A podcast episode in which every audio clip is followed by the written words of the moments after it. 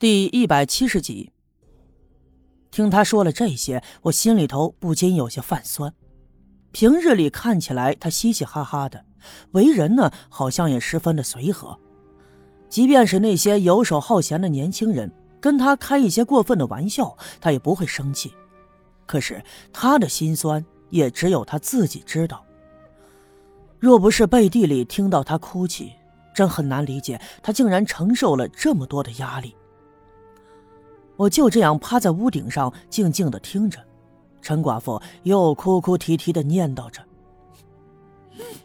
那个天杀的家伙，忘恩负义的，还亏得我一点都不嫌弃他，我跟他偷偷摸摸的也就算了，他不能明媒正娶的跟我过，这也就算了，他还敢打老娘，下手还这么狠毒。” 跟我在炕上睡的时候啊，这甜言蜜语的，还说有朝一日发了财，带着我远走高飞。这话说的好听，可是提上裤子就翻脸不认人了。这老娘当初跟白胜利好的时候啊，他也不是不知道，现在又来挑老娘的不是翻旧账。你要是嫌弃我，你就早说呀！啊，老娘也省得跟你扯那个王八犊子。对了，我看呀，他这一定是没事找事，没茬找茬。哎呀，这个电杀的家伙呀！听他说起了这些，我心里头不禁一惊。他竟然说跟那个人偷偷摸摸的，而那个人呢，又没法跟他明媒正娶。看来果然如我所猜测的，跟陈寡妇好的那个人，他是见不得光的。可是那个人到底是谁呢？难道说真是那哑巴？陈寡妇又说了，并不嫌弃他。那么如此说来，真有可能是那个哑巴。那哑巴穷困潦倒，看起来又脏又臭，所以陈寡妇才会说不嫌弃这三个字。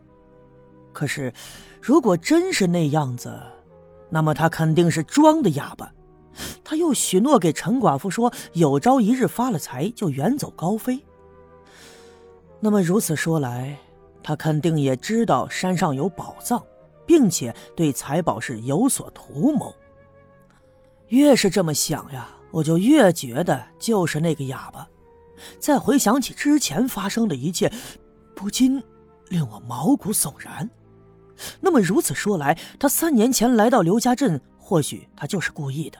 他装作哑巴，每天吃人家施舍的残羹剩饭，或许为的就是山上埋藏着的财宝。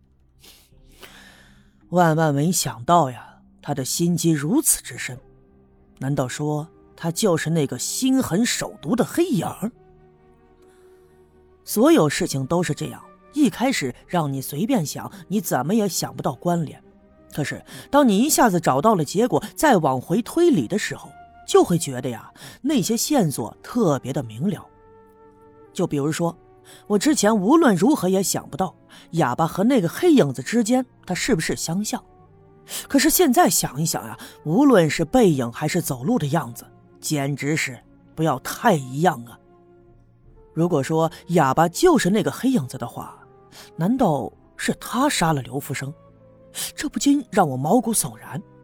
尽管我现在想要的这一切也仅仅是我的猜测，不过从陈寡妇的话里话外就足以证明我的猜测是正确的。我趴在屋顶上，心里思绪万千，而陈寡妇并不知道房顶上有人，还在一边哭一边捣鼓着。但是她再捣鼓一些什么，我就没有心思再往下听了。就在这个时候。忽然，我头上一疼，好像被什么东西给打了一下。紧接着，有什么东西落在了我的身旁，就顺着屋檐滚落到了院子里。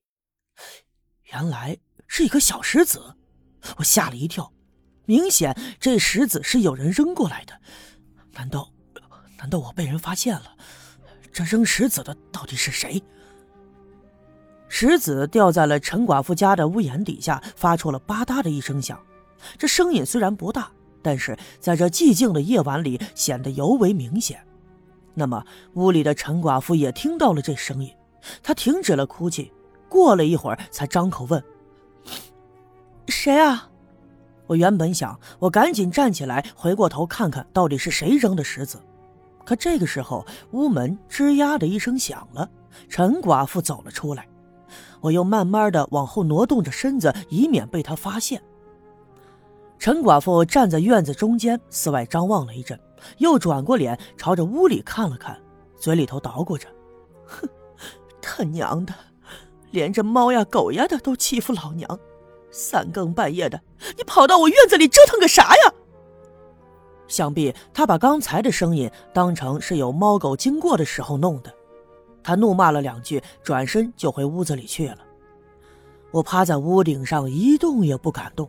可是我心里明白，我必须要马上离开，因为有人用石子扔了我，他肯定是发现了我。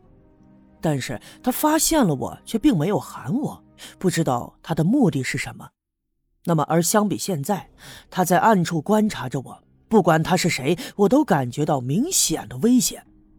于是我慢慢的爬起身，伸手从腰间拽出了那把短刀，慢慢的从后方滑了下去。背靠着屋子的后墙，身子微微的弯着，瞪大了眼睛四外的看。夜色暗淡，四周都是一片黑暗，我什么都看不见。这一下子，我有些害怕了，我感觉浑身上下的每一块肌肉都紧张了起来。于是我赶紧一猫腰，轻轻的迈着步子，就顺着来时的路往东走。我加快了脚步，我一心只想赶紧回到我的房子里去，离开陈寡妇家的附近。不过还好，这一路上都没有发现其他的异样。很快我就回到了家，关上了屋门。栓柱还在睡觉，他睡得很踏实，微微的打着呼噜。我脱下外衣，躺在炕上，把手里那把短刀放在了枕头底下。我的心里啊，仍旧是十分的不安，因为我不知道朝我扔石子的那个人是谁。我暗暗的猜测，难道说是那哑巴？